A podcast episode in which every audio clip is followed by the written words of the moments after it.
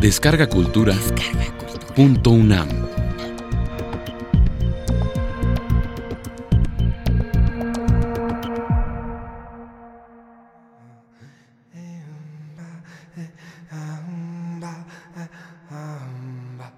Al volver, alguien ha entrado.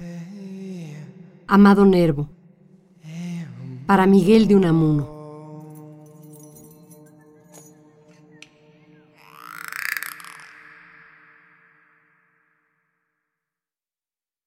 Hace tres meses que, en una cálida mañana en que la ciudad parecía incendiarse a los rayos del sol, cerré estas habitaciones familiares, puse las llaves en un rincón de mi gran maleta de viaje y me marché. Todo quedó como si fuese para tornar al día siguiente. Sobre mi mesa de trabajo, los libros y papeles en el habitual desorden, y presidiéndolos, la cabecita bizantina de marfil envenada de finas hendiduras negras, reliquia de los siglos. La cabecita bizantina de marfil que sonríe apenas, con una sonrisa amparadora de muchos enigmas. El artífice que la labró ha muerto hace más de mil años. No queda ya ni el recuerdo de sus cenizas. Cuando esa cabecita nació blanca y pura a la vida silenciosa y casi eterna de las estatuas, aún radiaban los últimos fulgores del Santo Imperio. Carlomagno resurgía en la leyenda y estaban en la mente de Dios los abuelos del Cid. ¿A quiénes ha pertenecido? ¿Por cuántas manos ha pasado? Aquí, adorada como una virgen, allá, guardada como un amuleto, acullá, confinada en la vitrina del anticuario, cuántas cosas habrá visto, con sus ojos oscuros, a medias abiertos y perpetuamente inmóviles. La excepcional blancura, ligeramente amarillenta del marfil, dice a Sas que siempre ha sido amada, que ni ha sufrido intemperies ni ha padecido abandonos.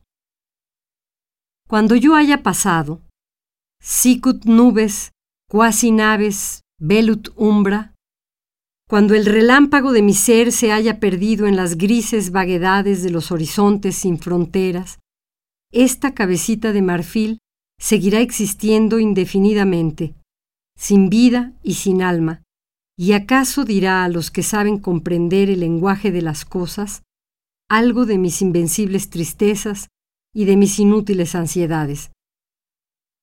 ¿A qué manos irá a parar mi bibelot predilecto? Plegue a Dios que sean manos piadosas como las mías. Pero de todas suertes, y a menos de una catástrofe, su elástico y resistente marfil atravesará los siglos futuros como ha atravesado más de un milenario, y verá develarse muchos enigmas, aclararse muchos arcanos. Las razas irán amasando ante ella el lodo y las lágrimas del mundo, convertidos en inmortal sustancia radiante, aere perennius, con la que edificarán las divinas arquitecturas del porvenir. Mientras yo me llevaré a la tierra mis curiosidades, jamás satisfechas, y mis anhelos de ideal, jamás saciados, mientras yo dormiré mi perenne sueño sin ensueños, ella continuará con su mirada sin luz, contemplándolo todo, todo lo que no me fue dado contemplar. Porque escrito está que el hombre creador, que puede dar a la materia con sus manos expertas de sabio o de artista la inmortalidad, pasará como sombra por la tierra. Hace tres meses que en una cálida mañana en que la ciudad parecía incendiarse a los rayos del sol, cerré estas habitaciones familiares, puse las llaves en un rincón de mi gran maleta de viaje y me marché. Quedaron en la blanca etagère los retratos predilectos. Y muchas veces, durante mis largos paseos solitarios por las montañas, a la orilla del mar, me he preguntado con cierta angustia qué harán esos retratos, esos retratos amados en la oscuridad de la estancia. ¿Se resignarán los rostros, en los cuales debe haber algunos destellos de vida, a permanecer allí, con los ojos siempre abiertos en la sombra, adivinando solo el día exterior por las líneas de oro de las rendijas? ¿O bien, desprendiéndose silenciosamente de la superficie en que los fijó el sortilegio del bromuro de plata, saldrán afuera a vivir entre las oleadas de luz o de sombra la vida de los fantasmas? ¿Y mis libros? ¿Nadie los habrá abierto ni ojeado? ¿Ningunos ojos de ultratumba se habrán posado en ellos?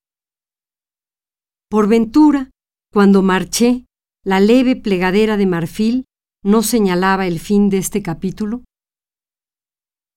Me acuerdo muy bien de haberla puesto ahí una hora antes de que el coche viniese a llevarme a la estación. ¿Cómo, pues, señala ahora una página más lejana? ¿Quién ha leído durante mi ausencia en esta inviolada estancia? ¿Qué ojos siguieron por muchas horas por encima de mi hombro mi lectura y cautivados por ella la han continuado mientras yo estaba lejos? Porque yo siento que hay ojos invisibles que por encima de mi hombro leen cuando yo leo.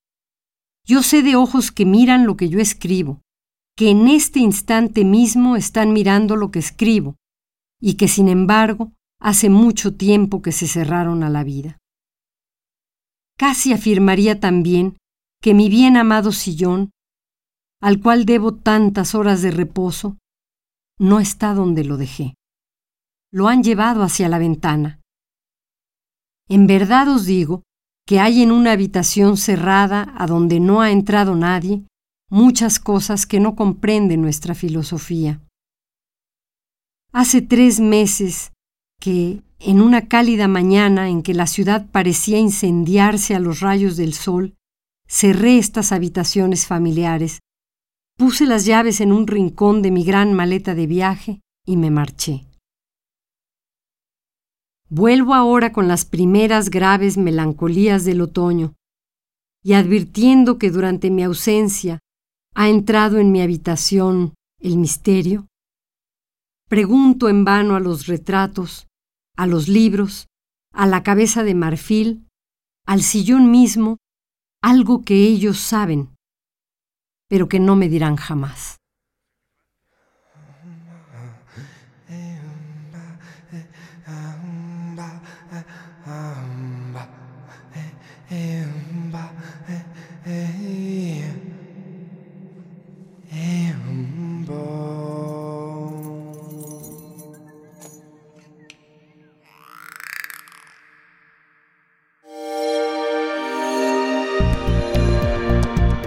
Descarga Cultura.